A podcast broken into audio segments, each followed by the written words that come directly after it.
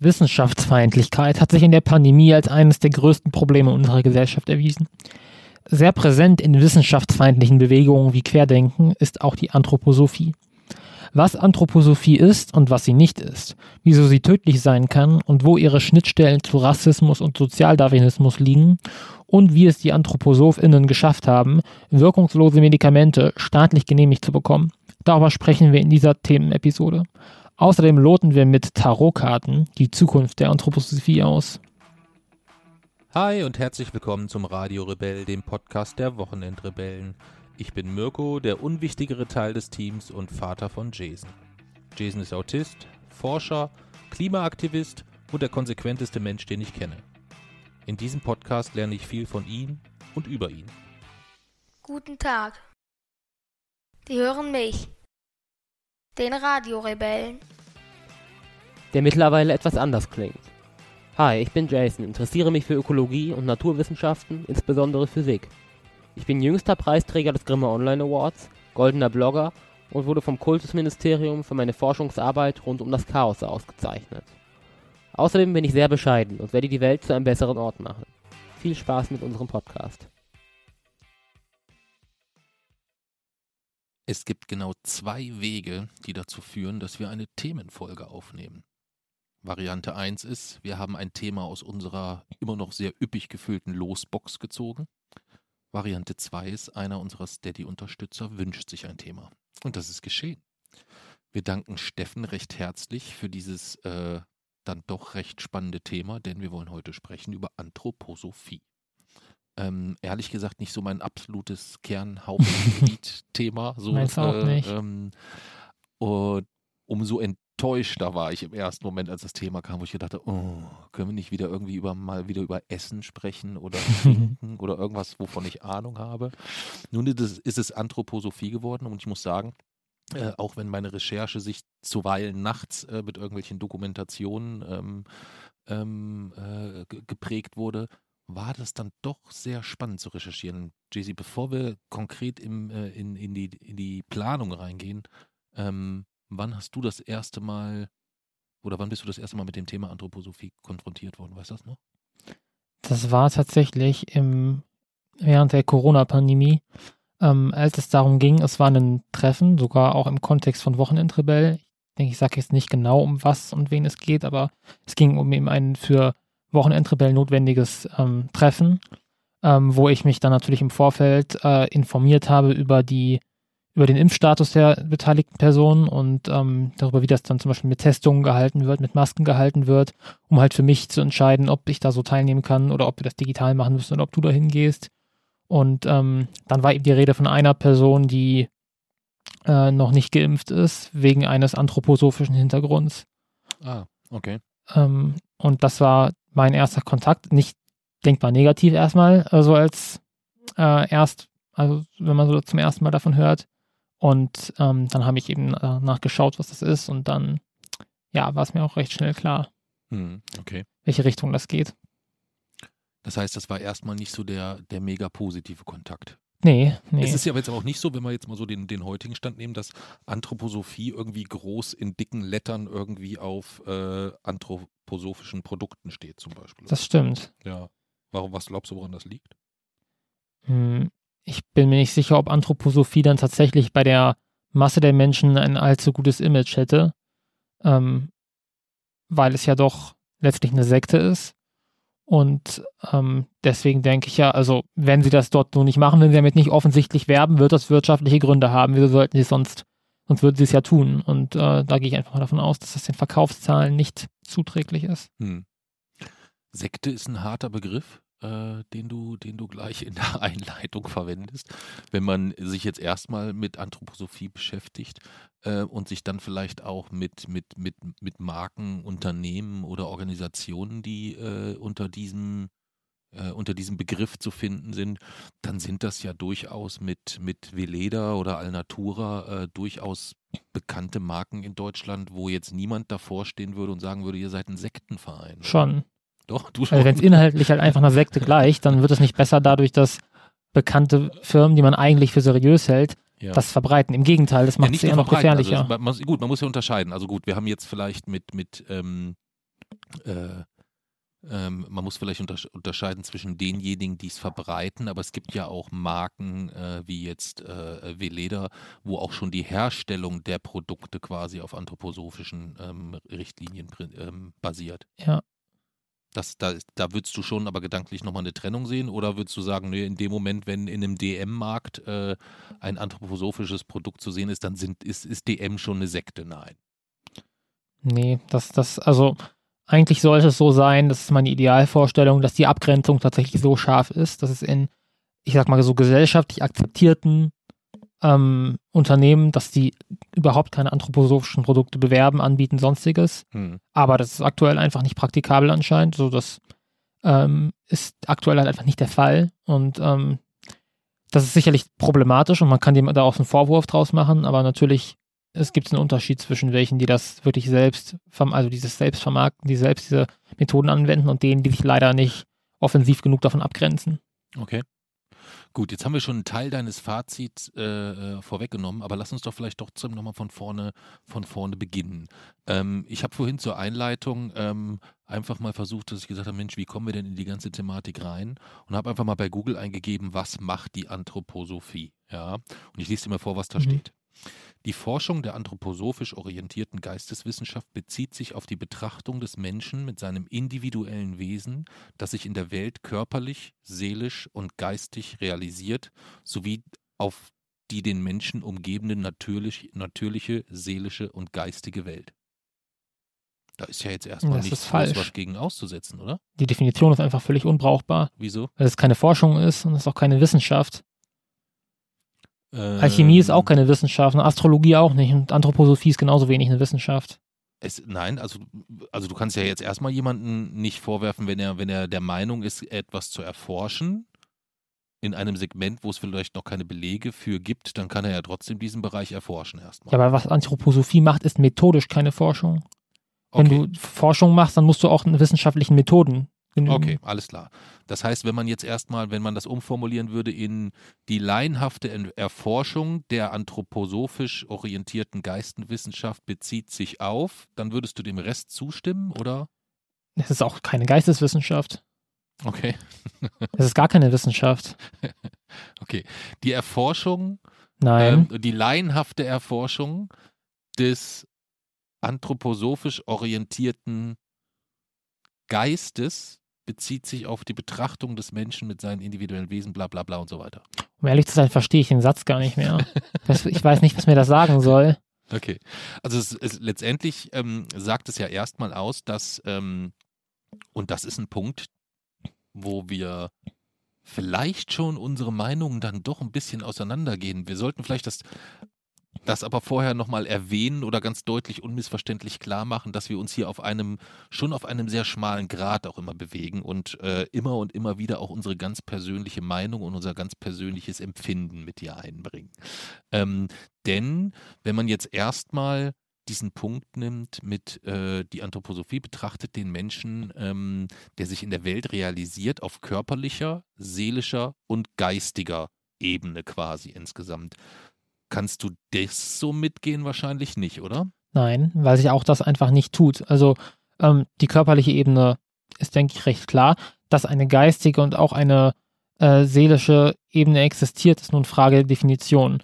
Selbstverständlich ist es so, dass aus der Materie, aus der der Körper besteht, etwas resultiert, was wir aktuell noch nicht vollständig in der Wissenschaft kartieren und beschreiben können. Unser Bewusstsein, meinetwegen kann man es unseren Geist nennen, also unsere Persönlichkeit, mit Sitz im Gehirn. Mhm. Äh, wichtig ist aber erstmal klarzustellen, dass das, ähm, auch wenn nicht genau verstanden ist, wo genau das herkommt, wie es funktioniert, ähm, ist es an die Materie unseres Gehirns gebunden. Und ähm, wir vermuten ja heute in der Wissenschaft, dass wir das Bewusstsein, den Geist als eine Emergenz behandeln müssen. Also etwas, das ähm, sozusagen eine neue Eigenschaft, die ähm, mehr ist als die Summe ihrer Teile und somit auch nicht alleine durch die Teile bestimmt werden kann. Beispiel ähm, die Eigenschaft nass. Ein einziges Wassermolekül ist nicht nass. Und nass, die Eigenschaft entsteht eben erst, wenn man sehr, sehr viele Wassermoleküle zusammen hat. Und nur indem ich mir ein einziges Wassermolekül angucke, kann ich nicht verstehen, was nass ist. Mhm. Ähm, und so ist es funktioniert es mit dem Bewusstsein auch. ah, aber vielleicht war ja Herr Steiner jemand, weil der hatte, war ja auch Hellseher irgendwo so ein bisschen, dass der auf Basis des Anblickens dieses einzelnen Wassermoleküls, was man mit bloßem Auge nicht sehen kann, hat er schon das große Ganze gesehen und wusste eigentlich zu dem Zeitpunkt quasi schon, dass man den Mensch immer in seiner Ganzheit betrachten soll aus Körper, Geist und Seele. Der war ja kein Hellseher, der hatte einfach schon ein sehr großes Selbstbewusstsein. Aber ähm, Aber willst du das denn wissen? Vielleicht war er ja auch wirklich Hellseher. nein. Ist das wissenschaftlich belegt, dass er nicht Hellseher war? Wer sollte dazu, wer verschwendet seine Zeit damit, eine Studie darüber anzufertigen, Aha. ob Rudolf Steiner Also, Hellseher nur, nur, war? dass wir das nochmal festhalten. Rudolf, Ste- ist es nicht wissenschaftlich belegt, dass Rudolf Steiner kein Hellseher war? Doch, ist es. Warum? Durch, ähm, durch induktive logische, logische Schlüsse. Es ist wissenschaftlich erwiesen, dass es keine Hellseherei gibt. Daraus folgt eindeutig, dass Rudolf Steiner kein Hellseher sein kann. Hm. Also dadurch lässt sich das schon äh, zeigen. Jedenfalls, ähm, dass vieles über unsere, ich bevorzuge zu sagen, unsere Persönlichkeit, unser Bewusstsein, wie gesagt, man kann meinetwegen auch sagen, den Geist, äh, dass da vieles noch ungeklärt ist, das kann man ja gar nicht abstreiten. Aber klar ist, dass die, wenn man das erforscht, und dazu gibt es tatsächlich auch Geisteswissenschaften. Rudolf Steiner hat diesen Begriff ja letztlich ähm, also das ist ja eine ganz andere Bedeutung des Begriffes Geisteswissenschaften. Eigentlich ist dieser Begriff ja schon besetzt für wirkliche empirische Wissenschaften. Hm. Ähm, und die, diese Erforschung muss eben genauso wie jede andere Wissenschaft, aber den methodischen Grundlagen folgen. Und ähm, das funktioniert dann eben zum Beispiel ja tatsächlich durch, es gibt ja Wissenschaftler, die sich eben mit unserer, mit unserem Geist letztlich, also mit unserer Psyche, mit unserem Gehirn beschäftigen und sich aktuell überlegen, äh, eben zum Beispiel, wie so etwas wie ein Bewusstsein entstanden, entstehen kann, wie die Verschaltung unserer Neuronen funktioniert, wo die Persönlichkeit tatsächlich genau sitzt und wie sie ähm, entsteht. Und es, man ist ja mittlerweile sogar ähm, auf, dem Gebiet, auf dem Gebiet, dass man künstliche neuronale Netze hat, dass es sogar Überschneidungen in die Physik, in die Quantenphysik gibt mit unserer Neurologie. Ähm, also die Neurologie entwickelt sich zu einer langsam, aber sicher wirklich zu einer Hochpräzisionswissenschaft. Und das ist der Weg, um dann tatsächlich auch ähm, ja, den Menschen vollumfänglich zu verstehen, nicht nur den Körper, sondern auch eben das, was aus der physischen Materie dann entsteht, also äh, letztlich sowas wie ein Bewusstsein. Aber Steiner hat halt einfach ähm, einen falschen Ansatz. Hm. Das funktioniert so nicht. Okay. Aber wenn wir jetzt nochmal auf, und das ist vielleicht äh, für, für äh, diejenigen, die uns äh, nicht so häufig hören oder zum ersten Mal hören, ähm, muss man da vielleicht auch immer nochmal ein bisschen sauber trennen, was unsere unterschiedliche Herangehensweise jetzt erstmal an das Thema angeht. Du bist ja grundsätzlich erstmal immer so geprägt, wenn es nicht wissenschaftlich fundiert und belegt ist, existiert es nicht. Kann Nee. so? Nee? Kann man Es also ich glaube durchaus auch an Dinge, die noch nicht wissenschaftlich bewiesen ah, sind. okay. Hast du Ähm, das ein Beispiel dafür?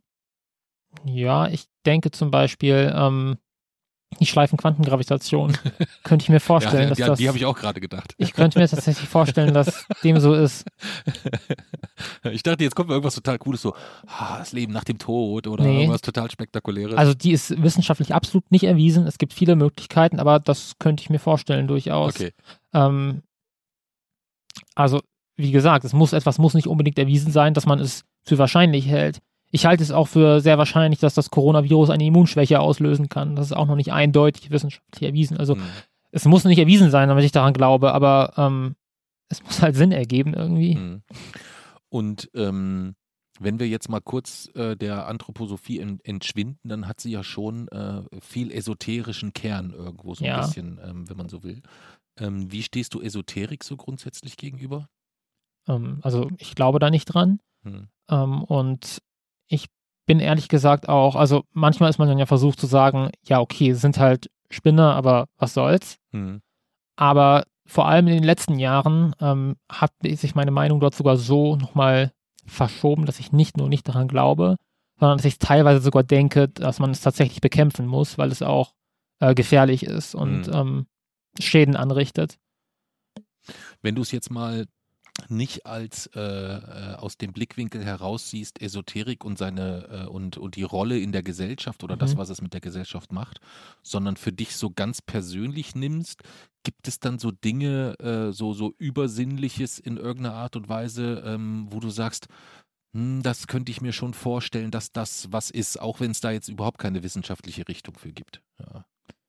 Also nein, eigentlich nicht. Ähm, ich denke tatsächlich, also was ja Fakt ist und was ähm, sich abzeichnen und was wir jetzt ja gerade verstehen, ist, dass, dass es ja tatsächlich so ist, dass unser, unser Verhältnis zur Umwelt, unser Verhältnis zur Natur ist ähm, nicht, nicht gesund. Das ist, das ist zerbrochen. Ähm, und es ist ja tatsächlich so, dass die Natur ein, ich sag mal, ein Netz aus biotischen und abiotischen Faktoren hat, das sich selbst stabilisiert, das wir nicht vollständig verstehen und ähm, in das wir aber trotzdem erheblich eingreifen durch unsere Lebensart. Und es wäre tatsächlich sehr, sehr wichtig, ähm, dieses Verhältnis zur Natur zu überdenken und ähm, es zu respektieren. Aber dieses Netz ist nichts Übersinnliches. Das sind physikalische und biologische Faktoren, die wir teilweise in ihrer Komplexität noch nicht überschauen können. Ähm, und wo wir dann natürlich ein, eine riesen Arroganz haben, wenn wir das einfach ignorieren. Ähm, oder das dann tatsächlich auch schon als, keine Ahnung, Tiefenökologie oder sonstiges abtun. Ähm, denn das ist Fakt, dass es dort irgendwann, dass es ein Netz ist, dass wir dort irgendwann, äh, wenn wir der, auf diese Weise weiter mit der Natur und auch mit äh, anderen Lebe Lebensformen umgehen. Momentan sterben 150 Arten pro Tag etwa aus.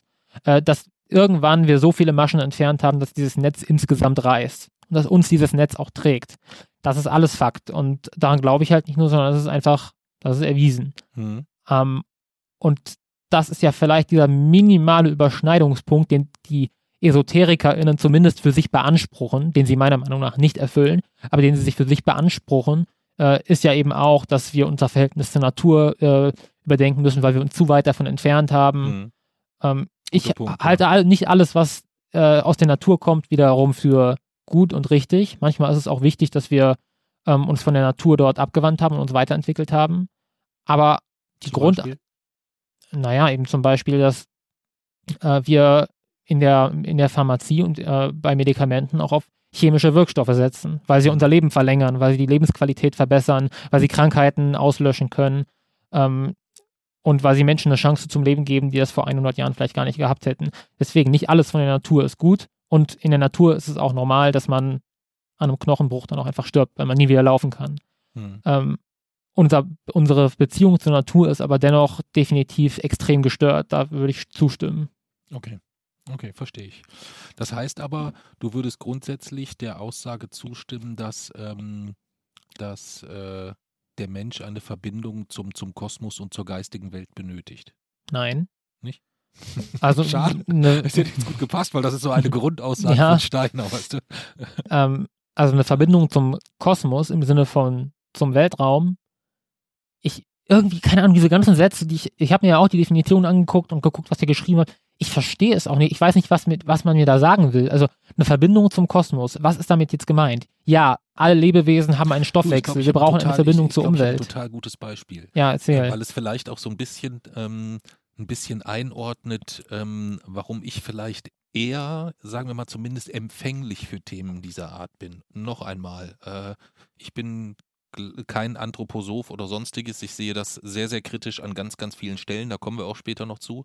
Nichtsdestotrotz ähm, ist so dieses Thema Übersinnlichkeit, Esoterik oder all das, was der Mensch nicht erstmal aktuell zu erklären vermag, natürlich unglaublich interessant. Insbesondere dann, wenn man für sich persönlich eigentlich eher unterwegs ist, dass man sagt, ja, da, da, da muss es ja irgendwas geben, was das und das erklärt oder was gegebenenfalls auch äh, Wunderheilungen in Anführungszeichen, auch die dann, selbst wenn die dann keine Wunderheilung sind.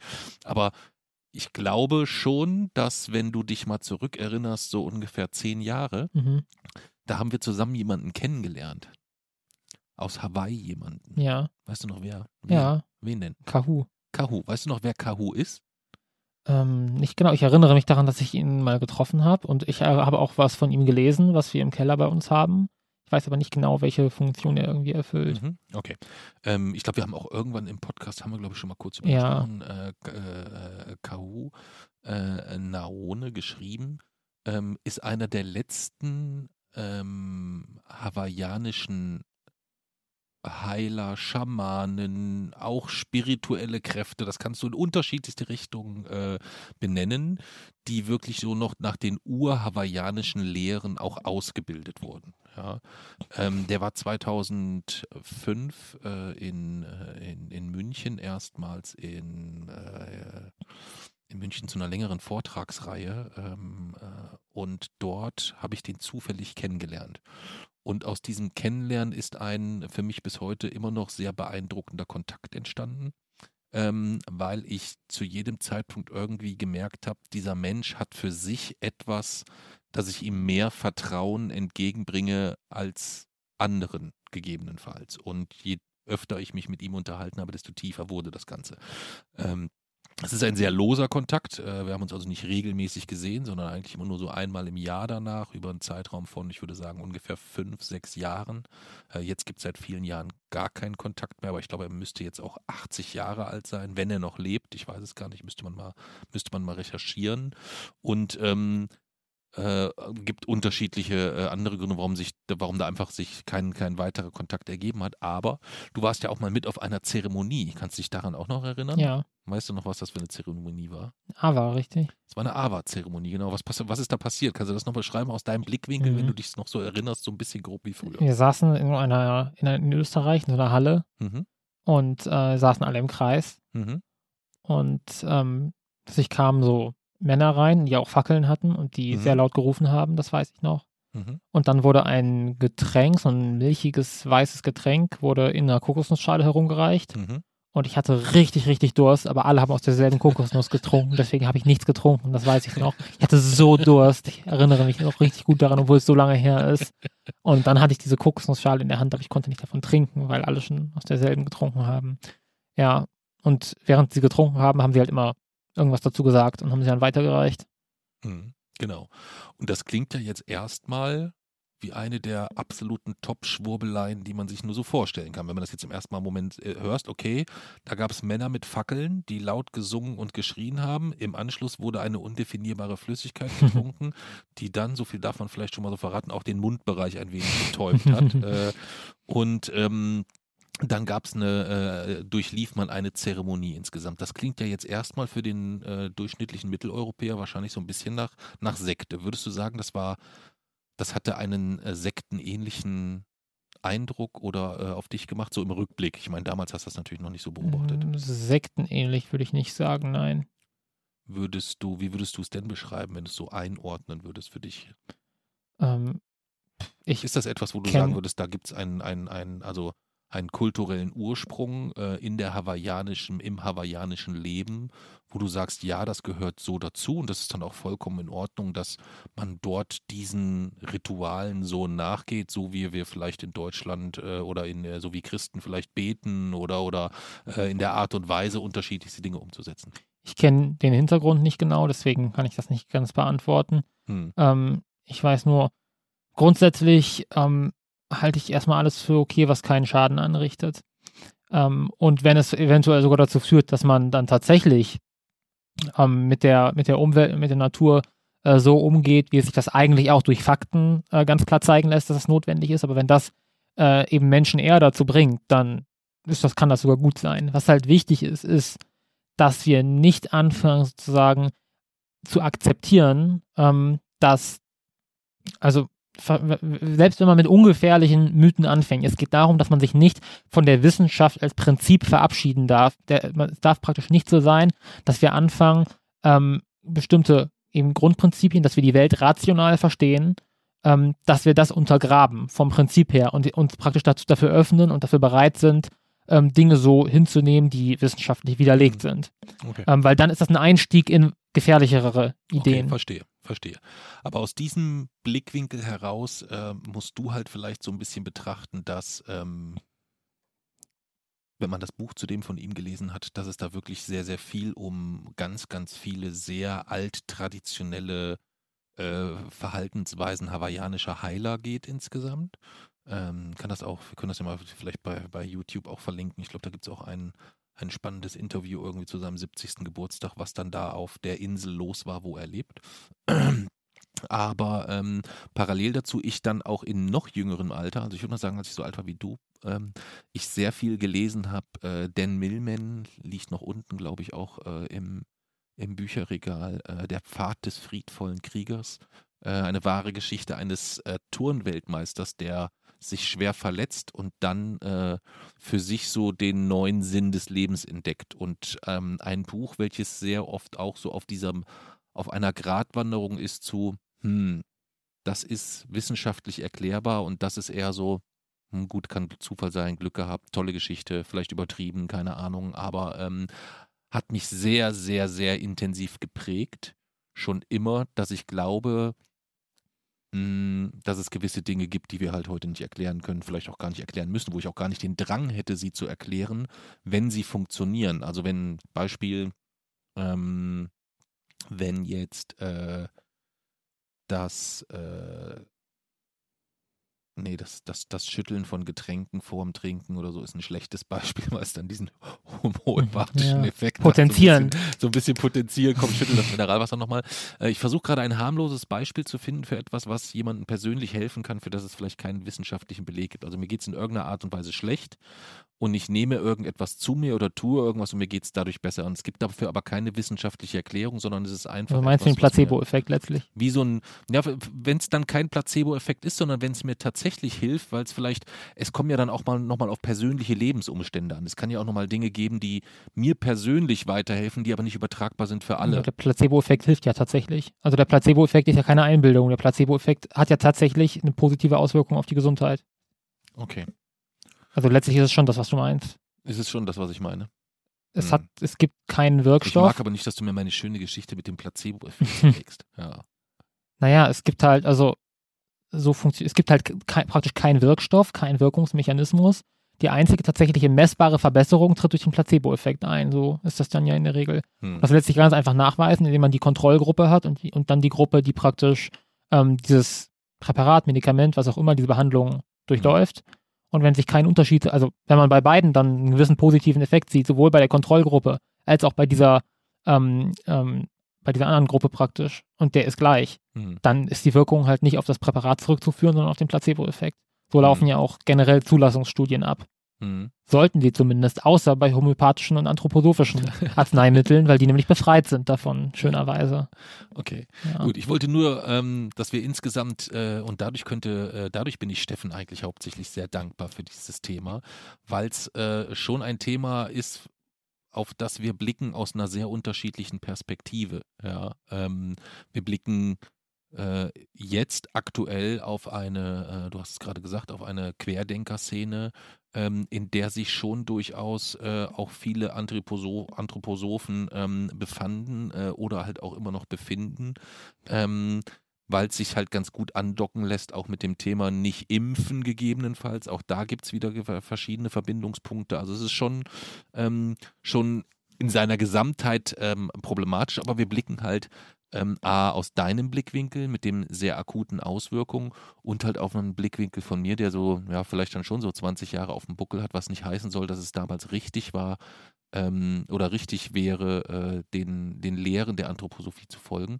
Aber durchaus halt erstmal so dieses Thema, es gibt dort vielleicht etwas, was man wissenschaftlich nicht aktuell nicht erklären kann und nachdem man aber so ein bisschen strebt oder an das, was man glaubt. Das ist das Wort, was ich so. Es ist Ja. einfach nur das Wort, an etwas zu glauben irgendwie. Der entscheidende Punkt ist ja praktisch, also man muss halt unterscheiden zwischen den Dingen, die wir beobachten und wissenschaftlich nicht verstehen und den, den Dingen, die wir einfach erfinden.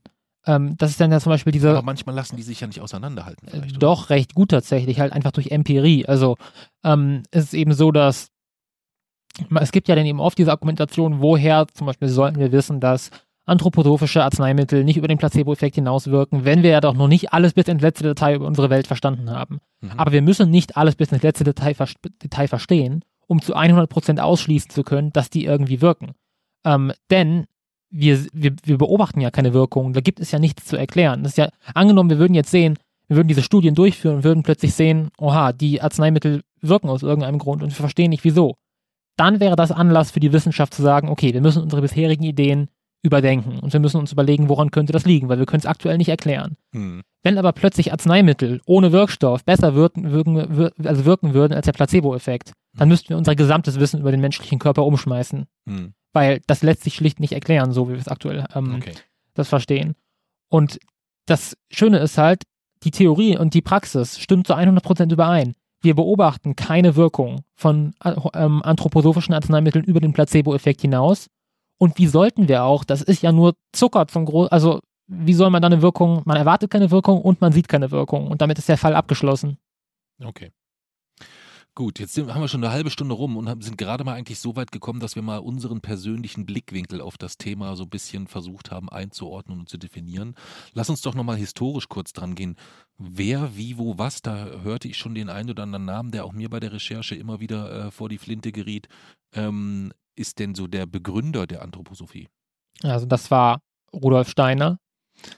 Und ähm, Rudolf Steiner war genau eben dieser Begründer der Philosophie, auch der Begründer der Waldorfschulen, was, was er im Auftrag gemacht hat, einer, ähm, einer Zigarettenfirma, die praktisch für ihre, für ihre, für die Kinder ihrer MitarbeiterInnen eine Schule ähm, errichten sollten.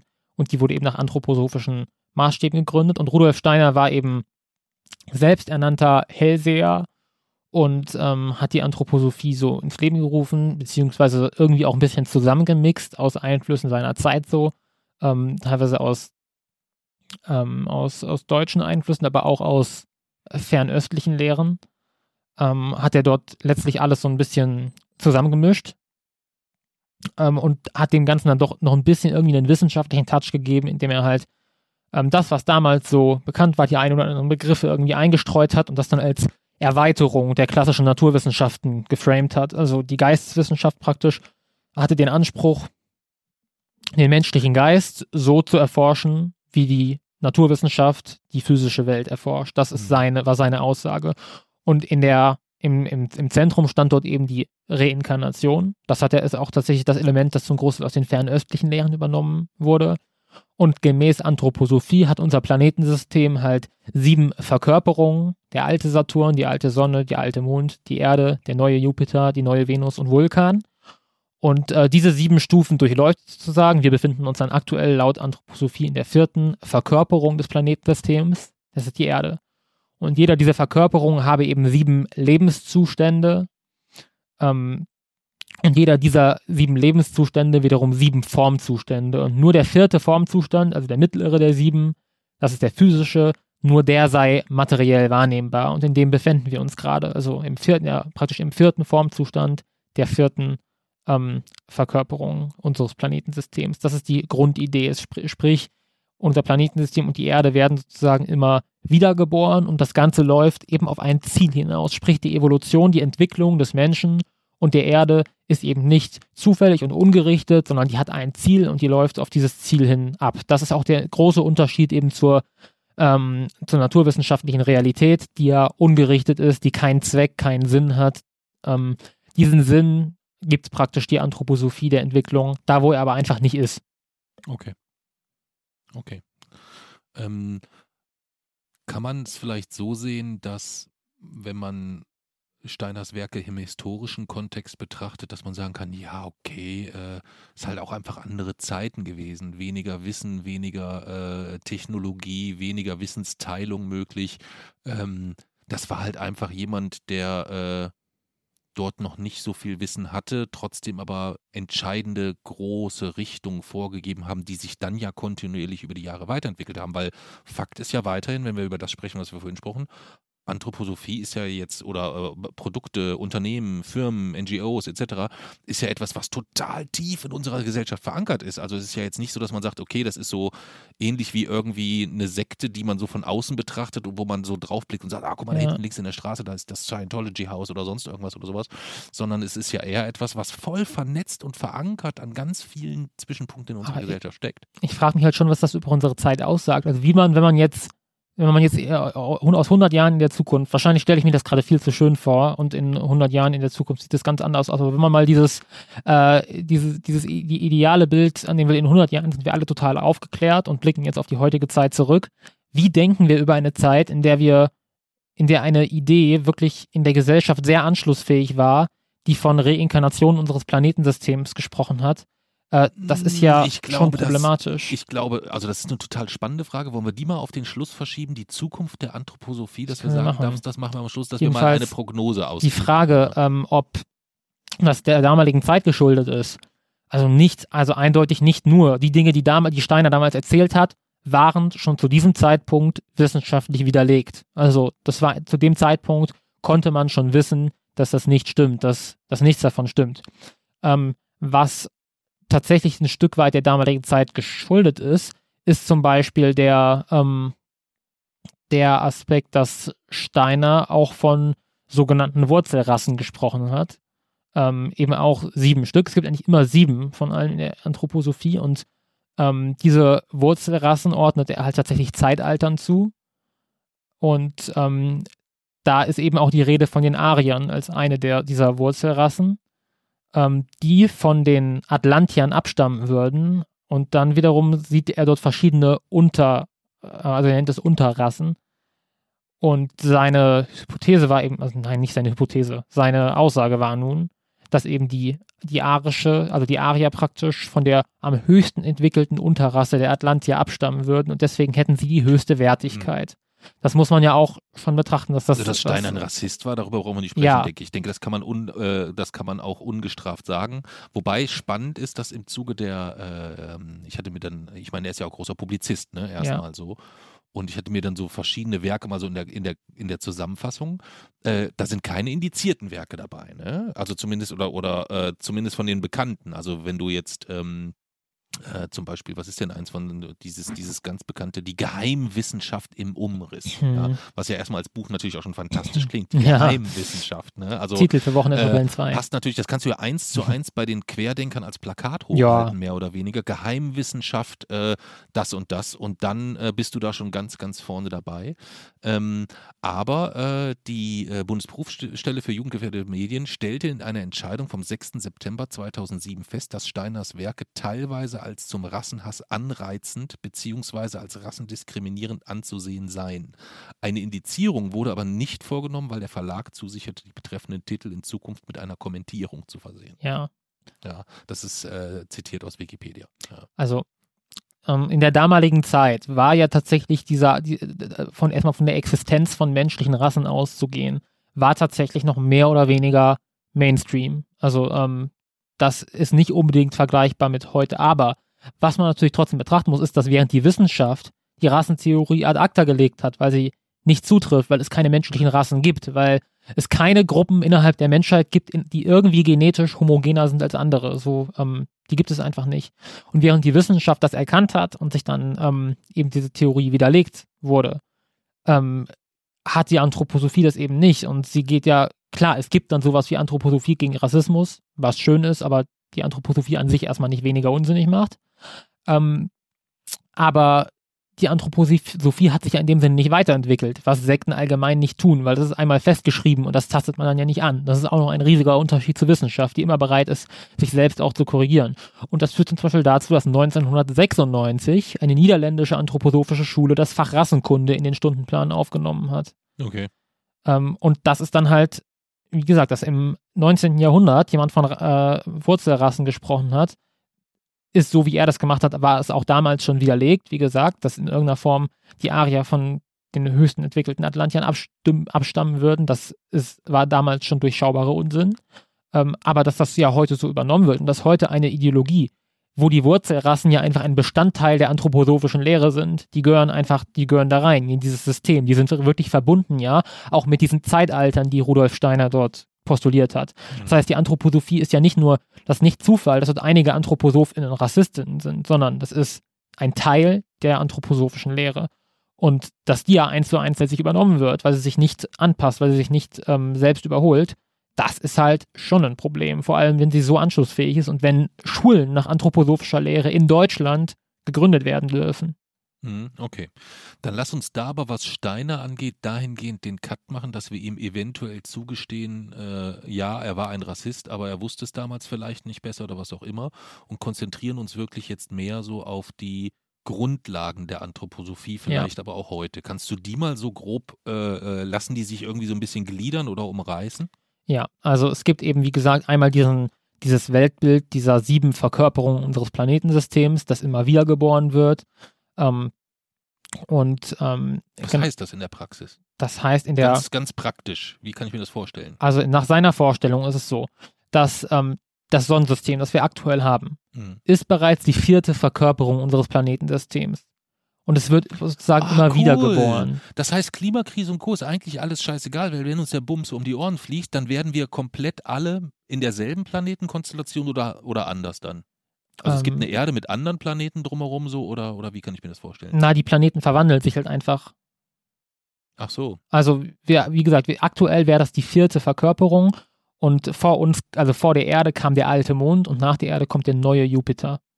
Der So neue ist die- Jupiter. Das heißt, da würden wir dann leben. Also Na, nicht mehr wir, sondern Das hat aber nichts mit dem tatsächlichen Jupiter zu tun, sondern das betrifft praktisch das, also es ergibt keinen Sinn, aber es betrifft das gesamte Planetensystem. Ja, Jizzy muss mir das schon genauer erklären. ja, Wo ist denn dieser neue Jupiter jetzt? an der Stelle, wo unser aktuelles Planetensystem jetzt ist.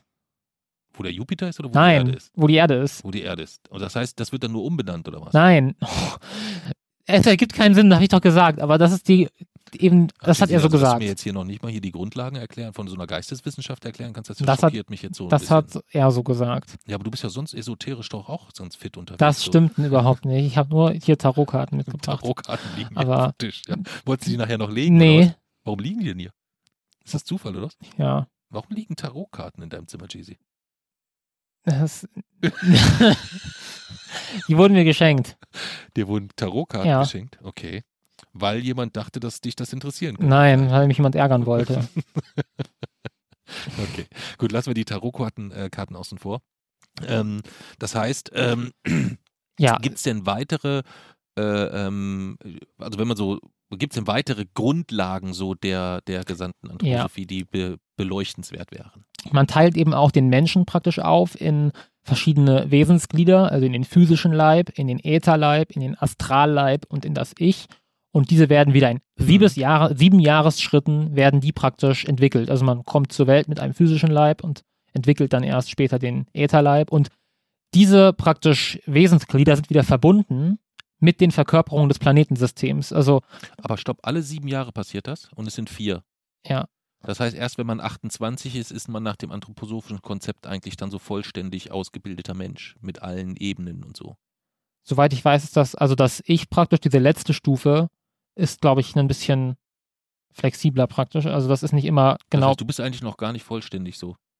doch schon. Also du nein, ja weil höchstens in Stufe zweieinhalb sein. man ist halt, also die, aus wissenschaftlicher Perspektive ist man das ganze Leben lang nicht vollständig, sondern das Gehirn verschaltet sich noch bis ins hohe Alter auch okay. durchaus neu. Also da ist auch nochmal ein Kontrast zu der, zur ja, Realität. Vier, wie nennt man das? Diese vier Körper oder, oder die vier Wesensglieder. Die vier Wesensglieder, okay. Ja, und ähm, die werden eben auch verbunden wiederum mit den Verkörperungen. Also dieser alte Saturn, die alte Sonne, der alte Mond, die waren praktisch aus dem Grund da, dass sich dort sozusagen Mhm. die Wesensglieder ausbilden konnten. Hm, okay. Das ist die, der Gedanke der, der Anthroposophie auch. Und ich, also ich gebe das jetzt so wieder. Ich hoffe einfach, dass das so für sich spricht, dass wenn ich das einfach so sage, dass, dass, dass es eigentlich so, dass ich das so stehen lassen kann, weil das widerlegt sich irgendwie selbst. Also ich glaube nicht, dass ich das noch kommentieren muss, dass das nicht stimmt so. Also ich gebe das jetzt einfach wieder. Mhm. Ähm, und dann gibt es eben auch im, auch vom Menschenbild her, gibt es eben zum einen diese Wesensglieder, dann gibt es das Karma als einen ganz zentralen Bestandteil. Welches ja auch in der Gesellschaft total verankert ist. Also wie häufig, also da gibt es ja, glaube ich, total viele Menschen, die glauben, dass es sowas wie Karma auch gibt. Irgendwie. Das ist erschreckend verbreitet tatsächlich. Ja. Also da sind die Menschen sehr empfänglich. Ich glaube da ehrlich gesagt auch so ein bisschen dran. Also ich glaube zumindest, dass wenn ein, wenn, wenn, wenn man sein Leben lang viel Schlechtes tut, dass einem das einfach fürchterlich auf die Füße fällt irgendwann. Ja, aber das ist Kausalität, nicht Karma. Also Ja, okay. Karma funktioniert ja, also Karma im Sinne der Anthroposophie ist ja auch immer praktisch auf ein späteres Leben bezogen irgendwie. Hm. Ähm, und das ist, insofern kann das ebenfalls sehr gefährlich werden, weil das dann tatsächlich auch das anthroposophische Menschenbild gewissermaßen bestimmt.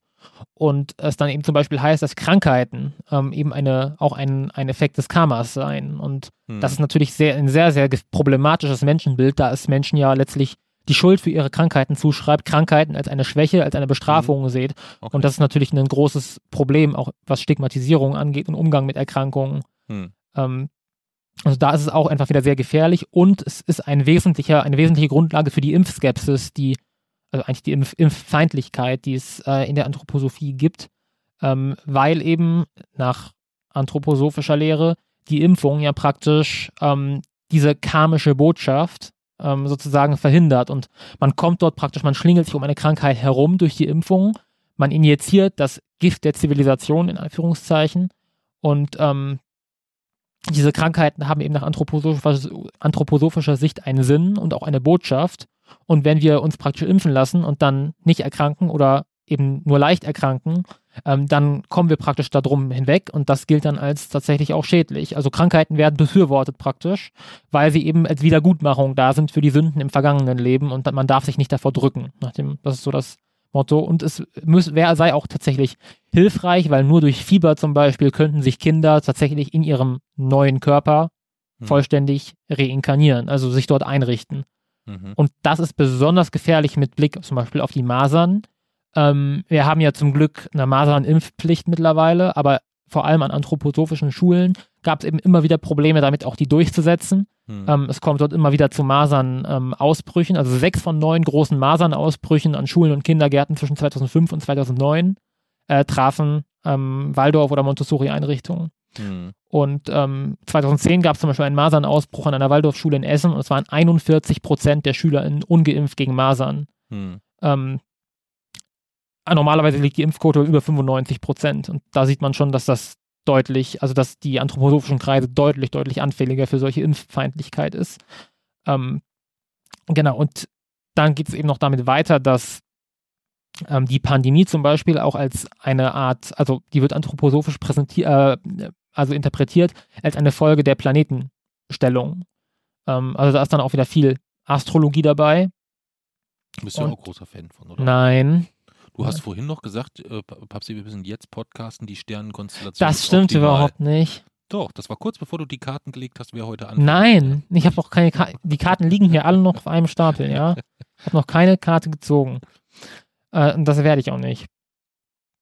Ähm, jedenfalls, genau, das gab, ist das Problem der, der Waldorfschulen mit Masern. Ähm, was muss man nicht sagen, Masern für Kinder eine hochgefährliche Erkrankung, die auch oft zu Folgeschäden führen kann, die zu Hirnschäden führen kann und die Impfung, die das eigentlich zu 100 Prozent die Ansteckung verhindert. Ähm, und dass natürlich äh, Kinder in irgendeiner Form das Fieber oder diese Erkrankungen durchmachen müssten, das ist einfach, ähm, das ist Unsinn, das stimmt nicht medizinisch. Und äh, das hat sich dann ja auch fortgesetzt während der Corona-Epidemie, äh, Pandemie. Ähm, das ist diese, diese sogenannte Immunschuld, ja, immer, wieder, äh, immer wieder sehr, sehr gefährlich. Man liest das auch jetzt ganz akut äh, im Kontext Corona. Ähm, Habe ich das jetzt letzte Woche erst irgendwo, dass es jetzt, was ist denn das gewesen, was jetzt gerade so, äh, so wieder rumgeht, mehr oder weniger? Das ist nicht äh, RSV, gewesen, Scharlach, äh, Influenza, Scharlach, alles. Im Kontext Scharlach habe ich das gelesen. Äh, und da wurde das so da, dargestellt, dass das so eine, so eine, so eine Immun Immunschuld ist, die man sich jetzt so nach der langen Zeit der Corona-Pandemie gottsherrlich endlich holen ja. darf, damit man da auch äh, unglaublich. Ja, also unglaublich. Also, ja. Dass, dass man wirklich praktisch dort Krankheiten einfach ähm, befürwortet und als was, als was Positives ansieht. Und die, die daran sterben, mhm. und da ist dann natürlich auch einfach ein großer Sozialdarwinismus dabei, dann war es so vorgesehen. Dann hat man praktisch dieses Leben ja auch mehr oder weniger nicht verdient. Und dass die Schwächsten dann daran sterben, das ist dann mehr oder weniger normal, auch mhm. bei Kindern. Und da steckt eben der sozialdarwinistische Aspekt zum Beispiel drin. Und während der Corona-Pandemie war es eben auch so unterdurchschnittliche Impfquoten an Waldorfschulen und riesiges Problem mit ähm, gefälschten Maskenattesten. Also zum Beispiel nach einem Ausbruch in Freiburg an der Waldorfschule 55 Maskenatteste und fast alle ungültig. Hm. Ähm, laut bayerischem Kultusministerium siebenmal mehr Maskenatteste als an staatlichen Schulen. Okay. Und dass man das so einfach grassieren lässt dort, das ist halt schon ein riesiges Problem. Okay. Was hast du gegen biodynamische Landwirtschaft? Funktioniert nicht. Ist ja Wieso? Funktioniert doch. Ja, ist dasselbe Prinzip wie Homöopathie. Also ähm, letztlich ja äh, Stoffe so stark verdünnen, dass sie äh, eigentlich nicht mehr nachweisbar sind, dass dort kein Wirkstoff mehr vorliegt und es dann ähm, ja dort verteilen. Das kann man machen. Das schadet nicht, aber es hilft auch halt auch nicht. Und der mhm. Gedanke, dass man sich praktisch, da ist dann wieder das Prinzip, wenn man, erst, wenn man erstmal bereit ist zu akzeptieren, dass äh, irgendwelche hochverdünnten Substanzen, wo kein Wirkstoff ist, plötzlich wirken, dann verabschiedet man sich von der Wissenschaft als Grundprinzip und das ist dann Einstieg in weitere äh, wissenschaftsfeindliche Mythen. Das hm. ist mein Problem damit. Okay. Und ähm, ich weiß, also ich, ich, ich, stimme dir im Großen und Ganzen zu. Ähm, was ich aber total spannend in dem Kontext finde, ähm, ich bin ja jetzt auch der, ich bin ja der ganz große Gärtner, das weißt du ja. Ja. Ich habe letztes Jahr das erste Mal in meinem Leben Pflanzen gepflanzt, ähm, nachdem äh, meine Mama oder dein Öhmchen äh, gestorben ist und habe mich da mit dem Thema äh, Pflanzen insgesamt dann schon auch durchaus mal ein Stündchen intensiver beschäftigt.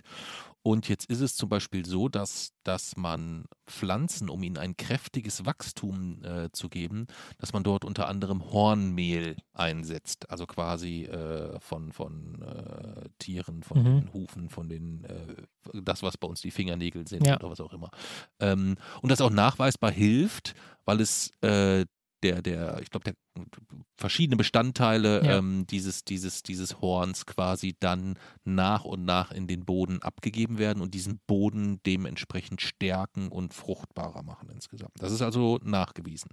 So, wenn man jetzt biodynamische Landwirtschaft nimmt, dann heißt es dort, die biodynamische Landwirtschaft ist ein landwirtschaftlicher Ansatz, der auf den Prinzipien der Anthroposophie basiert. Dabei geht es darum, die Landwirtschaft als Teil des kosmischen Ganzen zu verstehen und sie in Einklang mit den natürlichen Rhythmen des Kosmos zu bringen. Die biodynamische Landwirtschaft betont die Bedeutung von Bodenfruchtbarkeit, Artenvielfalt und Nachhaltigkeit und verwendet auch spezielle Präparate und Methoden, um den Boden und die Pflanzen zu stärken. Ist doch fantastisch. Ja, aber die Präparate funktionieren halt nicht, ähm, weil. Also ich habe doch gerade gesagt, also die, die machen doch nichts anderes. Also die nehmen ein Kuh, also bei, bei Demeter, ähm, wir verlinken mal die, ähm, vielleicht die, die, die Doku, äh, ZDF Zoom kam, glaube ich, vor zwei Monaten, zwei Wochen, ich weiß es gar nicht. Äh, würden wir einfach mal mit in den Shownotes verlinken. Sehr, sehr spannende ähm, Dokumentation, auch wenn es dann später um den Schwerpunkt ähm, der anthroposophischen Medizin geht, ähm, wurde dort ein Demeterhof besucht oder es wurde auch jemand von Demeter ähm, interviewt. Und dort äh, hat man bestätigt, dass es quasi bei den zu den Demeter-Grundprinzipien gehört, dass ein Kuhhorn quasi in der Erde des Feldes vergraben wird und nach einigen, äh, äh, um ihnen den Winterstärken zuzuführen, wenn ich das richtig in Erinnerung habe, um dann äh, es nach einer Zeit auszugraben ähm, und dementsprechend, ich glaube, äh, das wird dann irgendwie und diesen Kuhmist, der dann da drin war, zu zerkleinern und ihn dann quasi ähm, als natürlichen Dünger über Böden zu streuen insgesamt. Das ist doch super, super clever, da irgendwie dieses Thema Horn und Tier zu nehmen, wenn es parallel dazu bei Pflanzen als erwiesen gilt, dass so diese Kontext aus Horn und Boden, dass da zumindest was passiert, oder nicht? Nein, weil, also. Weil das ist jetzt erstmal ein grundsätzlich ein cleverer Ansatz ist, ob das nun richtig ist oder nicht. Aber ich finde, mh, es ist so ähnlich oder die, die Verbindung, die ich immer wieder sehe, ist so dieses, ähm, es gibt im anthroposophischen Spektrum für mich ganz viele Dinge, wo ich sage, die Aussage finde ich erstmal gut. Also, dass man alles Natürliche dafür tun sollte, dass Bodenfruchtbarkeit erhalten bleibt, bla bla bla und so weiter. Das finde ich erstmal gut. Du ja wahrscheinlich auch. Also es gibt ganz viele Bereiche. Und es gibt dann immer irgendwo so diesen Moment, wo man so merkt, so, äh, nein, warum soll ich ein Kuhhorn im Boden vergraben, um damit eine bessere Ernte, bessere Böden, bessere Pflanzen oder sonst was zu erzielen? Trotzdem ist dieser Sprung in dieses in dieses Abstruse sehr, sehr häufig etwas, wo so ganz leicht unten irgendwo für mich eine Verbindung schwingt, ähnlich wie eigentlich wie bei Verschwörungserzählungen, wo man immer sagt, es gibt so aus irgendeiner Geschichte einen kleinen Aspekt, den nimmt man raus und um diesen Aspekt erzählt man eine völlig neue Erzählung, um zu so einer Verschwörungserzählung zu kommen. Und ähnlich ähm, empfinde ich das eigentlich bei der Anthroposophie auch, dass es schon durchaus Verbindungen gibt. Erstmal so, ah, Horn, Böden, da war doch was. Ähm, wo man einfach gut andocken kann. Ja, wie kommt man auf die Idee, wenn man, wenn man daraus Mehl macht und dann ist es ein Wirkstoff und man verteilt ihn im Boden, dann ist es ein normaler Dünger, der kann funktionieren. Aber man, Das wird ja nicht nur mit Mehl gemacht, ne? Also äh, es gibt ja auch richtig äh, Horn, äh, ich weiß jetzt gar nicht, wie die heißen, Hornkrümel oder irgendwie sowas, keine Ahnung. ja, aber das, Ähm, ist, das sind Wirkstoffe, die können von den Pflanzen aufgenommen werden. Also Ja. können sie auch das Wachstum beeinflussen. Aber wenn Ja. du das Horn einfach nur da reinlegst, dann kann das nicht Ja, von den Pflanzen aber das aufgenommen kriegt doch dann die werden. ganze Winterenergie noch. Ja, gerade das ist eben dann wieder der Unsinn. Und auch, Ja, dass aber wenn man. die, diese Winterenergie, die geht ja in die Erde, in dem Horn rein. Das heißt, wenn ich das später rausnehme, habe ich ja die geballte Power. Das ist quasi wie, als wenn du Medizin, äh, homöopathische Medizin, wenn du die nochmal potenzierst, die wirkt natürlich dann auch viel Ja, also stärker. der Winter zeichnet sich eigentlich klassischerweise eher dadurch aus, dass der Boden weniger Energie erhält. Okay. Ähm, aber, aber du glaubst, da gibt es Unterschiede im Energiegehalt des Bodens?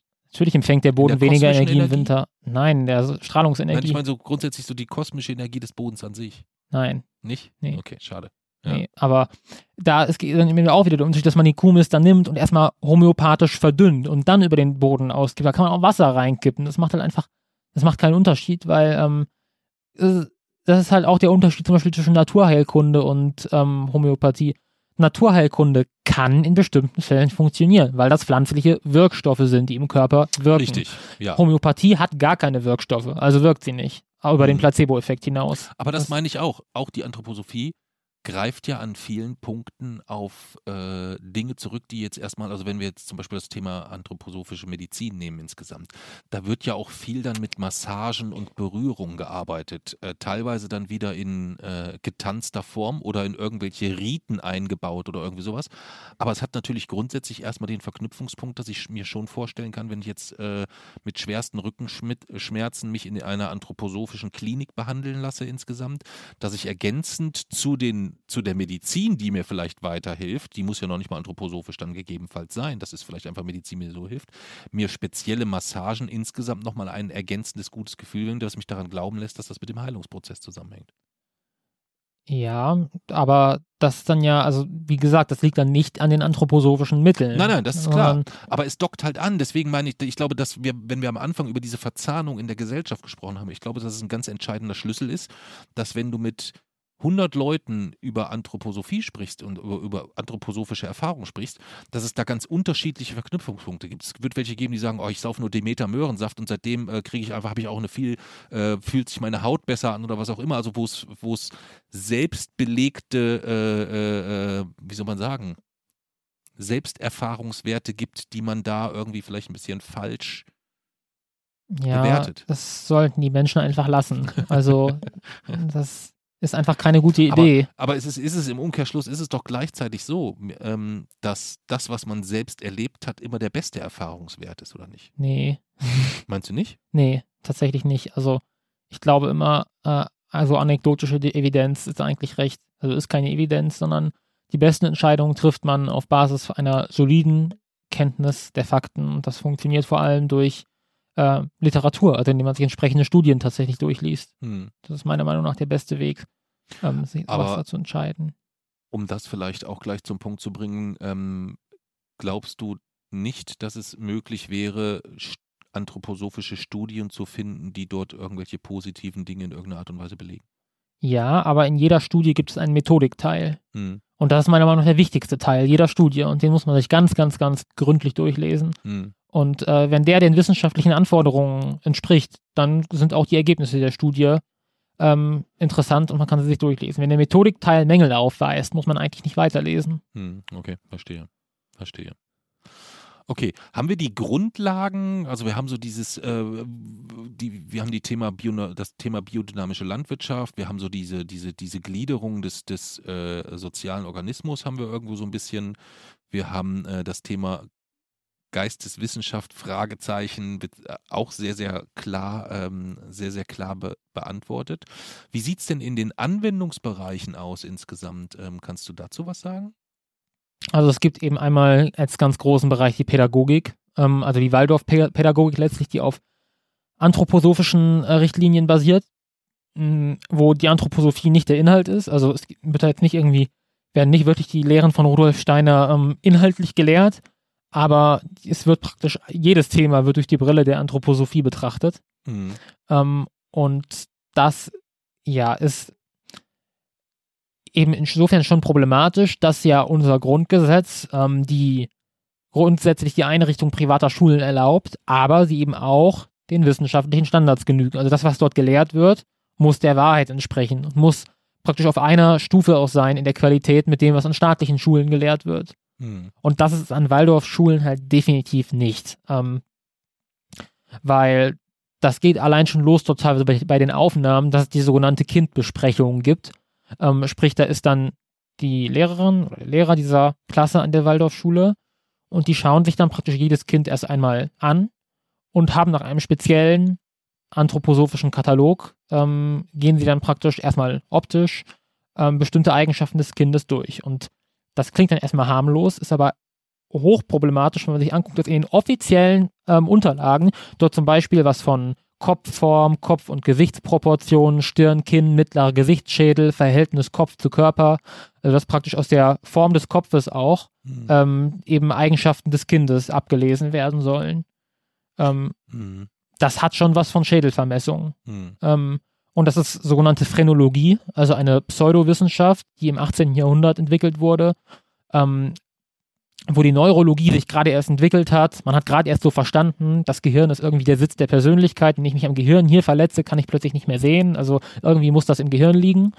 Ähm, und man hat auch irgendwie verstanden, bestimmte Hirnregionen haben bestimmte Funktionen.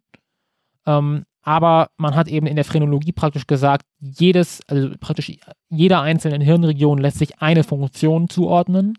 Und somit ist praktisch, wenn diese Hirnregion größer ist, stärker ausgeprägt, dann sagt es etwas über den Charakter des Menschen aus. Hm. Und die Gehirnform wiederum soll, was sie nicht tut, aber ist eben laut Phrenologie, hängt sie mit der Kopfform zusammen. Und deswegen lässt sich zum Beispiel anhand der Kopfform ähm, Wobei du schon den, den, äh, zu, den Punkt zulassen musst, mein Kopf ist auch größer, weil mein Hirn größer ist als deins. nein, Natürlich.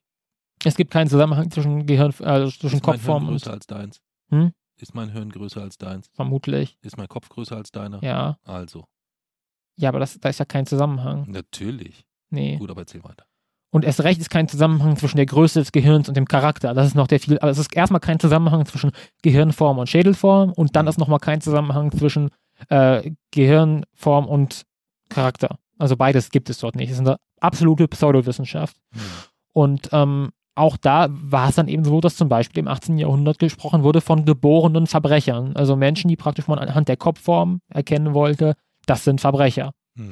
Ähm, und das wurde später dann ja auch in der Sklaverei und im Nationalsozialismus aufgegriffen. Also die Phrenologie, eine sehr gefährliche Pseudowissenschaft, die ihren festen Platz in der Anthroposophie und an den Waldorfschulen hat, ähm, weil eben auch nach der Kopfform man die Menschen zu einem der vier Temperamente zuordnen will. Es gibt laut Anthroposophie, laut Rudolf Steiner, vier Temperamente, Choleriker, Phlegmatiker, Sanguiniker und Melancholiker und ähm, jeder Mensch würde eben, also diese vier Temperamente seien in jedem Menschen enthalten, aber Mhm. bei jedem Menschen sei eben auch eines besonders ausgeprägt und das könne man eben auch anhand der Schädelform erkennen. Und das wird an Waldorfschulen so praktiziert. Okay.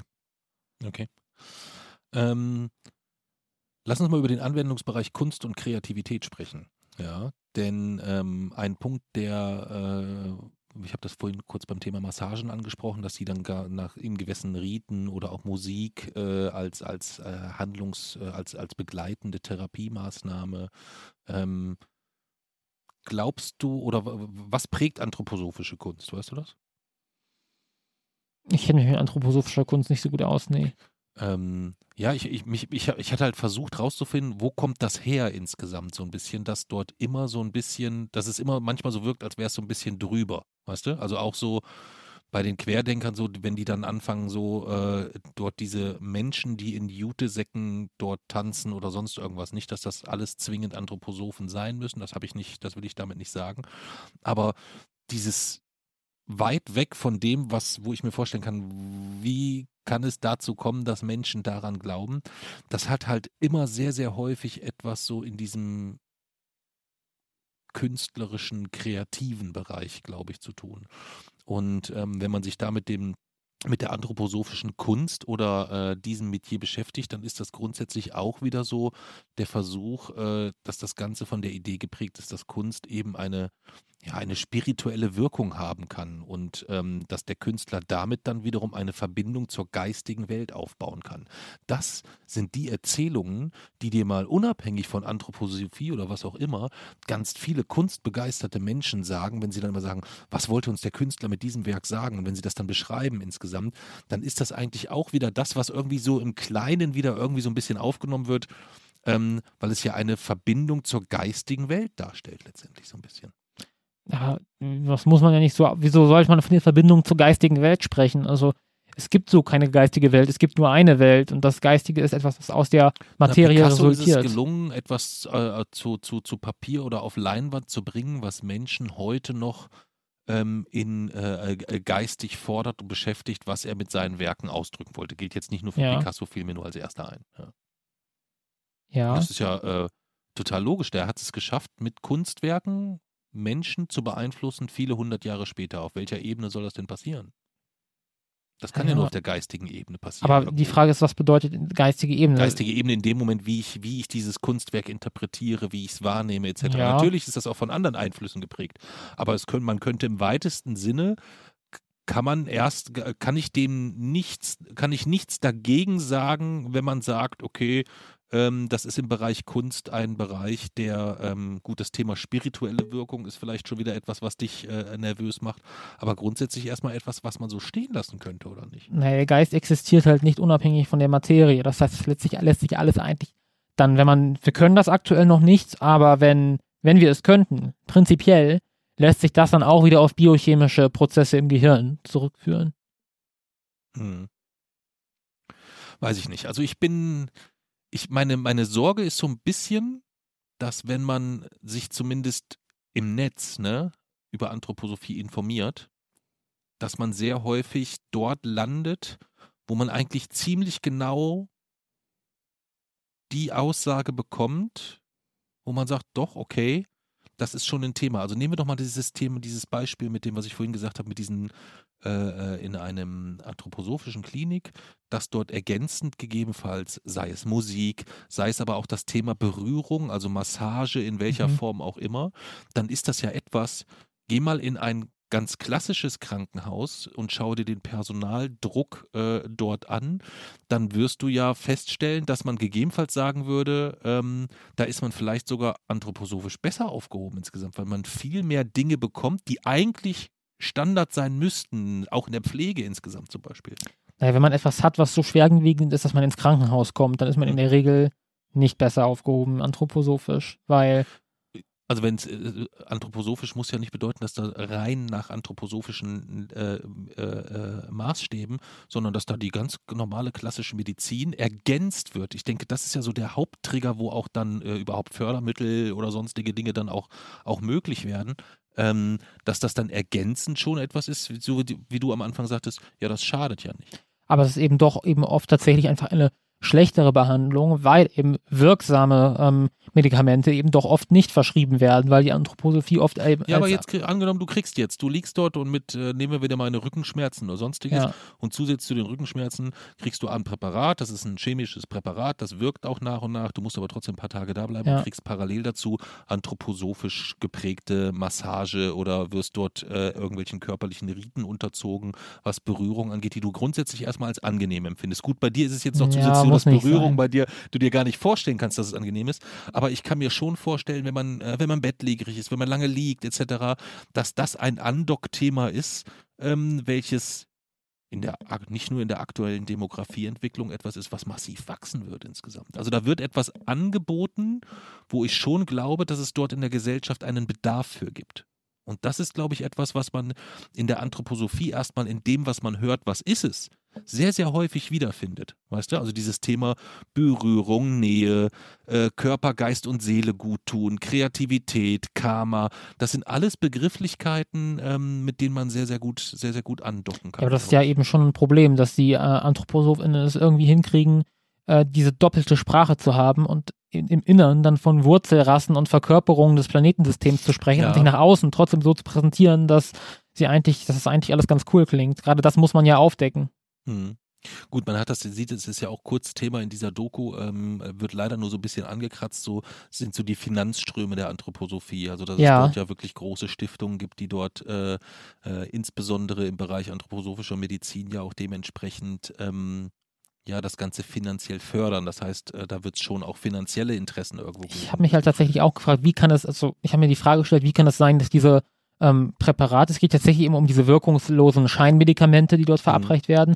Wie kann es sein, dass die zugelassen sind? Also, dass die erstmal in Deutschland eine Zulassung haben und dass sie teilweise von Krankenkassen finanziert werden. Wie haben die AnthroposophInnen das hingekriegt? Mhm. Weil es gibt ja das Bundesinstitut für Arzneimittel und Medizinprodukte, mhm. gegründet als Reaktion auf den Kontergan-Skandal.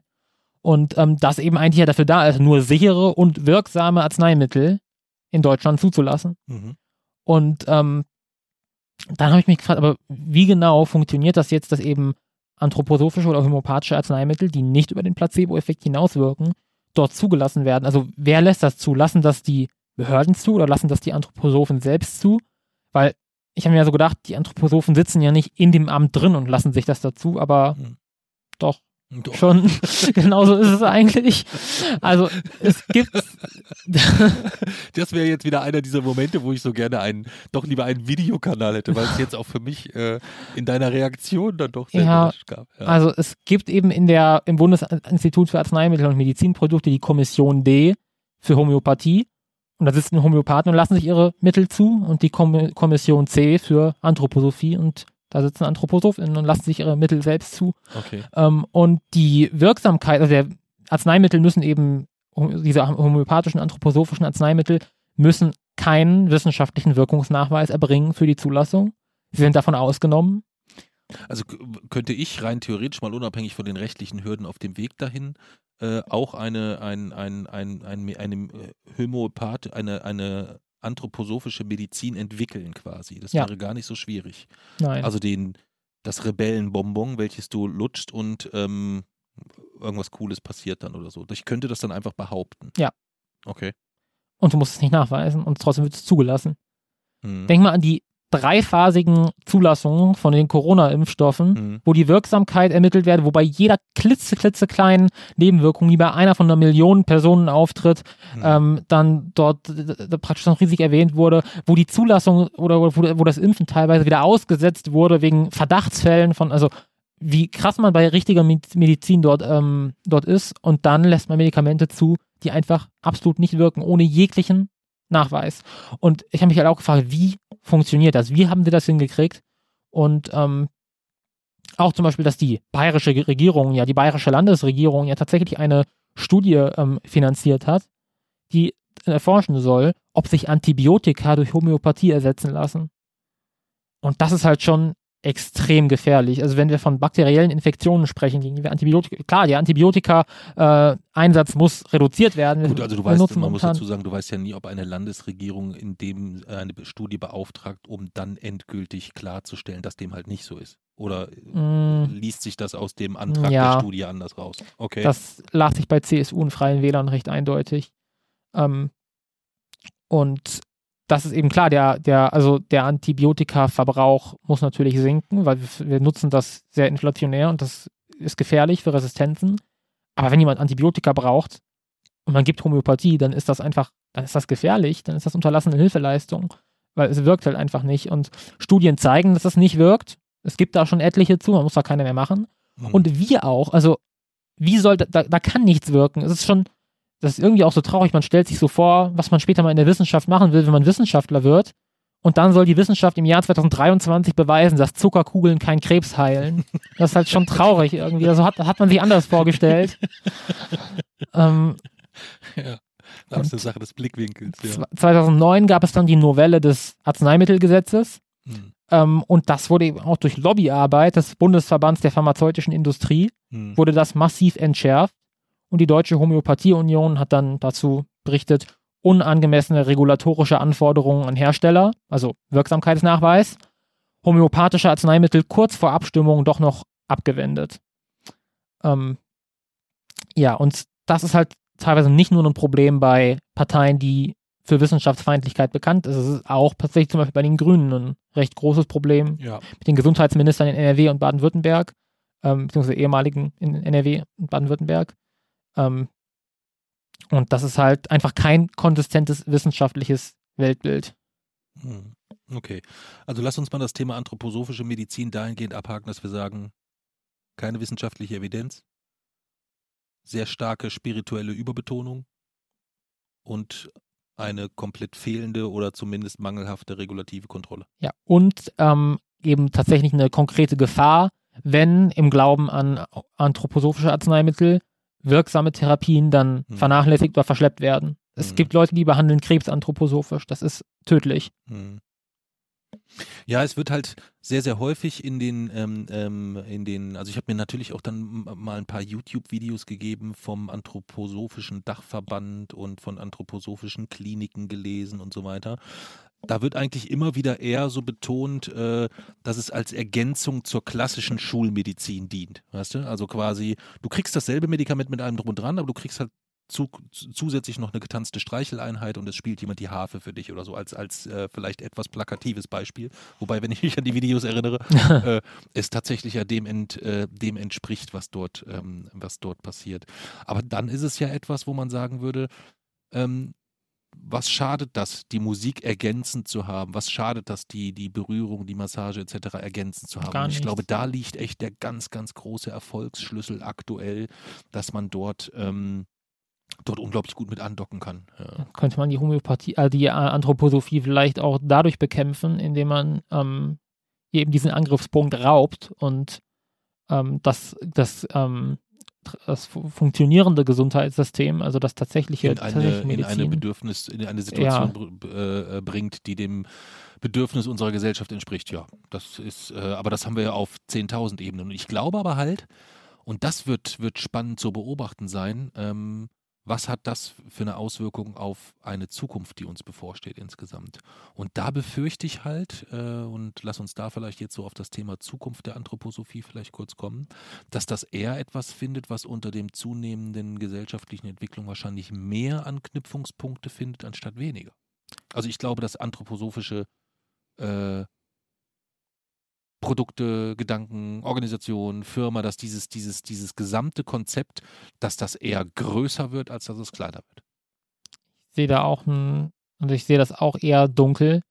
Ähm, ich habe allgemein große Sorgen vor eben der zunehmenden Wissenschaftsfeindlichkeit, zu überhaupt, dass, dass bei einem immer größeren Teil der Bevölkerung, ähm, dass sie sich grundsätzlich damit, damit abfinden und dass sie sich grundsätzlich darauf einlassen, sich von der Wissenschaft ähm, gänzlich abzuwenden und das Prinzip äh, eben auch eines, eines Nachweises und ähm, einer Empirie, dass sie dieses System vollkommen, vollkommen ablehnen und ähm, das sehe ich genauso und ja, das sehe ich auch mit großer, mit großer Sorge und mit großer Angst, ähm, weil nur der Wissenschaft verdanken wir tatsächlich eben die großen Errungenschaften auch unseres heutigen Lebens. Und ähm, wenn wir dann tatsächlich in so eine in so eine Phase kommen, die absolut postfaktisch wird und wo man auch den Menschen gar nicht mehr raffiniert irgendwie was vortäuschen muss, muss sondern indem man einfach ganz offensichtliche, durchschaubaren Unsinn erzählt. Aber die Menschen, die Menschen wollen ja, wollen dann letztlich gar nicht verstehen, dass das äh, nicht die Realität entspricht. Sie interessieren sich gar nicht dafür, ob es der Realität entspricht. Es ist ihnen einfach egal. Also sie sind irgendwie auf eine ganz gruselige Weise in der Lage, eindeutig, ganz offensichtlich mit eigenen Augen zu sehen und zu wissen, dass das Unsinn ist. Und trotzdem ist es, passt es für sie praktisch zusammen, dass sie in irgendeiner Form daran glauben und daran teilnehmen und darauf vertrauen, dass das tatsächlich funktioniert. Also Dinge, zwei Dinge, die eigentlich für, für uns offensichtlich sich widersprechen. 2 plus 2 ist gleich 4 und 2 plus 2 ist gleich 5. Dass das irgendwie, dass irgendwie beides geht, dass beides sein kann, wenn es uns so gerade hilft. Und ähm, das ist eine sehr, sehr, sehr, sehr gefährliche postfaktische Einstellung. Und ich glaube auch, dass die stärker werden könnte. Und ich hoffe sehr, dass ich dazu beitragen kann, auch dem entgegenzuwirken. Die Homöopathie und die Anthroposophie gehören in eine Reihe mit der Alchemie, mit der Astrologie, mit denen. Also nichts gegen die Alchemie und auch die Astrologie. Lass uns mal, wir ziehen jetzt mal Nein. eine von deinen Tarotkarten hier und gucken dann mal, was was ist denn da überhaupt die Vorderseite und was die Rückseite? Ach hier. So. Ist, glaube ich, egal. Wir gucken jetzt mal, was die Tarotkarten werden da schon hier richtig rum zu dieser Frage sagen zur, zur Zukunft der Astrologie. So, wir haben, ich habe hier, was heißt das denn? Ich ziehe jetzt eine Karte und dann muss ich vorlesen aus dem Buch, oder wie mhm. funktioniert das? Hm? Ja. Ah, du kennst dich ja gut aus. das ist nun echt offensichtlich, wenn da das Buch neben den Karten liegt. So, dann gucke ich jetzt mal kurz nach der hohe. Ich habe gezogen die hohe Priesterin, aber die finde ich hier gar nicht. Gibt es ein Glossar? Eine geheimnisvolle Gestalt, die jungfräuliche Mondgöttin, deren untere Körperteile von einem silbernen Lichtschleier bedeckt bleiben, mit Pfeil und Bogen auf dem Schoß. Verborgene weibliche Kraft, die sich der logischen Erkenntnis entzieht, Gefühl und Intuition, Wissen um die Tiefen des Unbewussten. Das passt echt gut zum Thema, äh, Thema Anthroposophie, oder? Ja, es entzieht ähm, sich in der Tat der logischen Erkenntnis. Im, was bedeuten die im oberen Bereich der Gestalt nach oben geschwungenen Lichtstrahlen? Das ist der Zugang zu den unergründlichen Quellen inneren Wissens. Siehst ich mich gerade frage, hm? wie können Lichtstrahlen gekrümmt sein? Die müssen durch irgendeine, also die müssen ja praktisch, die breiten sich ja auf den Geodäten der Raumzeit aus. Das heißt, irgendwo muss da eine extrem starke ähm, Gravitationsquelle sein, die dieses. Weißt du, wofür die da oben drauf äh, die Krone, die Drei-Phasen-Krone steht, Was bei der Hohepriesterin oben. Sie steht für die Vereinigung von Gegensätzen zu immer tieferer Einsicht gelangend. Also es ist die Versöhnung der Anthroposophie, der Homöopathie und dir. Diese Versöhnung steht bevor eigentlich. Ganz sicher nicht. Unmittelbar. Da steht gar keine Also, Versöhnung die, die. Karten haben es gesagt. Ja, Hallo, das stimmt die Karten haben es gesagt. Das ist ja Allgemein- eigentlich wieder ein empirischer, eine empirische Widerlegung dann. Allgemein bedeutet diese Karte feines Empfinden und Wahrnehmen durch tiefen Zugang zum eigenen Unbewussten, sich auf seine Intuition verlassen, sich mit seiner Weiblichkeit als unabhängige Frau auseinandersetzen, Nachsicht und Großzügigkeit, Verständnis und Geduld. Das, hier stehen tausend Sachen. Achso, dann geht es ja noch weiter mit Beruf und Ja, ich glaube, du hast so. das. Boah, wir sollten jetzt, ich glaube, wir sollten uns damit nochmal beschäftigen, wie das tatsächlich funktioniert. Ich sehe nämlich gerade, man zieht eigentlich gar nicht eine Karte. Man glaub, muss, glaube ich, mehrere legen. Ne? Also, als du gesagt hast, hier stehen ja tausend Sachen, warst du ganz kurz davor, das Prinzip zu verstehen. Da stehen sehr, sehr viele Sachen und das erhöht die Wahrscheinlichkeit Wir sollten in signifikant. dass jeder Folge jetzt eine Tarotkarte. Wir ziehen nicht in jeder Folge eine Tarotkarte, definitiv nicht. Aber wenn es wir mal eng wird und wir nicht weiter wissen, dann ziehen wir jetzt zukünftig Tarotkarten. Okay? Weiß ja nicht. Ich weiß nicht. Nein. Ähm, lass uns zum Abschluss kommen. Dein Abschlussfazit zu, Fazit zur Anthroposophie. Oder hast du noch irgendwas, was du grundsätzlich zu dem Thema noch sagen wolltest? Ja. Man könnte noch erwähnen, was recht wenig bekannt ist. Ähm, auch ein weiterer problematischer Aspekt, die Haltung der Anthroposophie zu Schwangerschaftsabbrüchen. Ähm, enthält ihm zum Beispiel, dass es ein Eingriff in das Karma des Operierenden ist. Also der, die operierende Person, also die Ärztin, der Arzt, Mhm. macht sich dann schuldig nach anthroposophischem Glauben. Ähm, da man ja selbst in medizinischen Notfallsituationen nie wirklich sicher sein kann, ob die Frau stirbt und in manchen Fällen, also die schwangere Person stirbt, und in manchen Fällen äh, sei es der Frau auch vorbestimmt zu sterben und dem Kind eben zu leben. Und ähm, wenn man das ähm, ungeborene Kind eben nach der äh, Reinkarnation sozusagen im, ich glaube, das ist in der sieb siebten Woche, 17. Woche, keine Ahnung. Auf jeden Fall gibt es da auch eine spezielle, einen speziellen Zeitpunkt nach anthroposophischem Glauben, wo praktisch das Kind im Mutterleibe reinkarniert. Und wenn es nach dieser ähm, Reinkarnation die Schwangerschaft beendet wird, dann wird die Seele des Kindes die Frau immer wieder bedrängen. Ja, also auch da ein sehr problematischer Aspekt. Okay. Ja.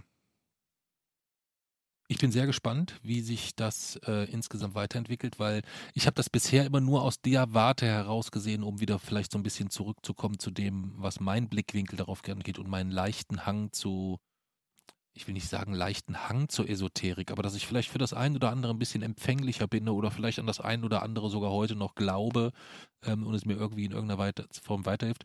Das ging halt trotzdem für mich irgendwie immer einher, dass es parallel dazu etwas gab, dass ich schon recht deutlich auch eine Grenze ziehen konnte und sagen konnte, okay, das hilft mir jetzt nicht wirklich weiter. Ja, also ich würde jetzt auch nicht äh, ähm, äh, ähnlich wie andere Menschen, die sich wohlfühlen, wenn sie mit Räucherstäbchen und Musik sich eine Atmosphäre schaffen oder irgend sowas, dann glaube ich daran, dass das eine, jemanden positiv beeinflussen kann, ohne dass es dahinter den wissenschaftlichen Aspekt gibt, Räucherstäbchen grundsätzlich so und so. Und ich glaube, dass da die, äh, die, die, die ganze Thematik ähm, an ganz, ganz vielen Stellen andockt. Deswegen bin ich da auf dieses Thema anders, äh, bin an dieses Thema anders drangegangen als zuvor. Ähm, da, daher gehen nochmal vielen Dank an, äh, äh, an Steffen, der sich äh, im Zuge seiner Steady-Unterstützung äh, dieses Thema gewünscht hat. Bei aller Enttäuschung zu Beginn ist es dann doch äh, schnell in Begeisterung gewechselt, dass es ein wieder mal ein Feld gibt, wo ich so, so blank und so nackt zu Beginn da liege.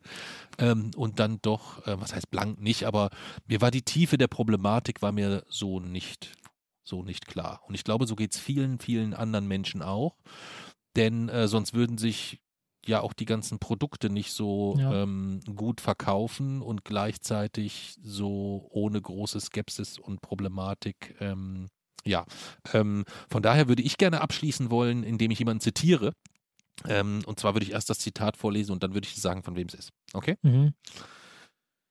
Die Anthroposophie ist die größte esoterische Strömung Europas. Die Lehre des Hellsehers und Okkultisten Rudolf Steiner ist die Grundlage erfolgreicher Privatschulen, Alternativmediziner, Biobauern und tausender Firmen.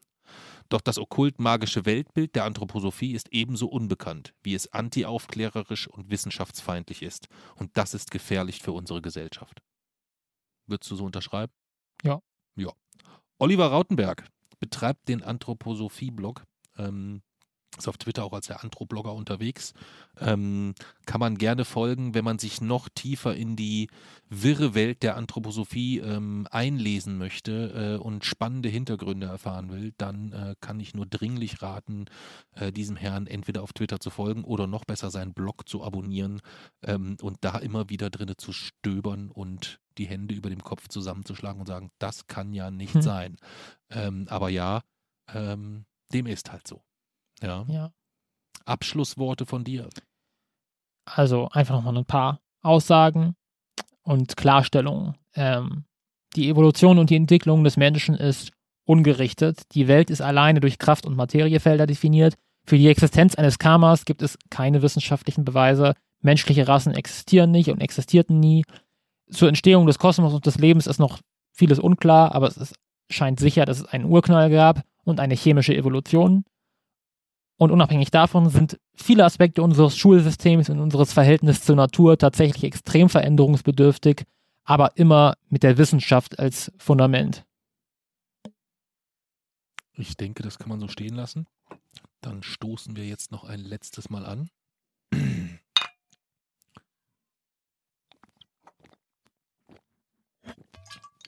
Und sagen nochmals, Prost Steffen, ähm, und sagen nochmals vielen Dank auch an äh, an den Steffen, der dieses Thema ähm, ausgewählt hat.